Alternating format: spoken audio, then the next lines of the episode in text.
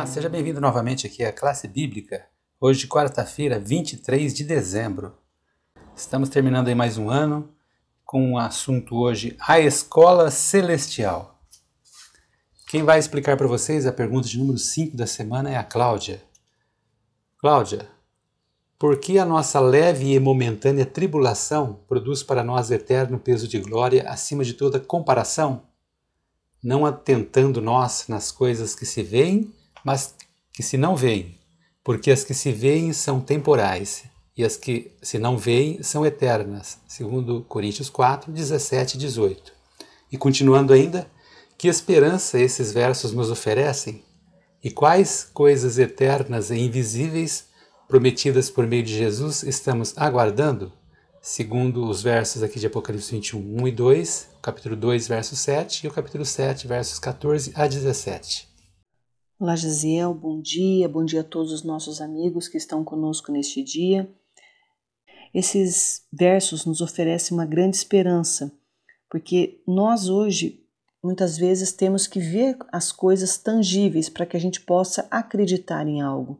Mas Deus está dizendo aqui, nos dizendo que aquilo que nós não vemos é aquilo que Ele nos promete. Na verdade, nós podemos contemplar com os olhos da fé, né? Por mais que sejam reais as promessas oferecidas a nós em Jesus, por mais que tenhamos boas razões para crer nelas, o fato é que a Bíblia nos apresenta apenas sinais e vislumbres do que nos aguarda. No entanto, nós podemos ter certeza de que essa vida futura será maravilhosa, pois podemos imaginar como a vida seria extraordinária em uma existência sem a devastação do pecado. Muitas vezes a nossa mente fica limitada a este mundo por conta do, do pecado, de nós nunca termos vivido no lugar perfeito.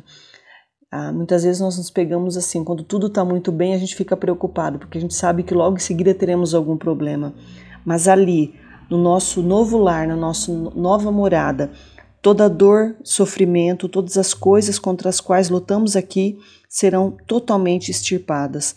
Cristo veio desfazer tudo isso e ele restaurará a terra ao que Deus originalmente pretendia que ela fosse antes da entrada do pecado. Na verdade, vai ser muito melhor do que o primeiro Éden, porque em meio a todas essas glórias poderemos para sempre contemplar as cicatrizes nas mãos e nos pés de Jesus, que foi o custo da nossa redenção. Pense como será viver para sempre em um mundo totalmente novo. Pense em viver num mundo que não terá mais morte, não terá mais choro, não terá mais guerras, não terá mais lutas, ansiedades, problemas, dificuldades. Será um mundo perfeito. Para muitos, isso é uma grande utopia, um sonho, mas para nós é um sonho que muito em breve se tornará uma grande realidade, porque a palavra de Deus nos diz e nós confiamos em Deus.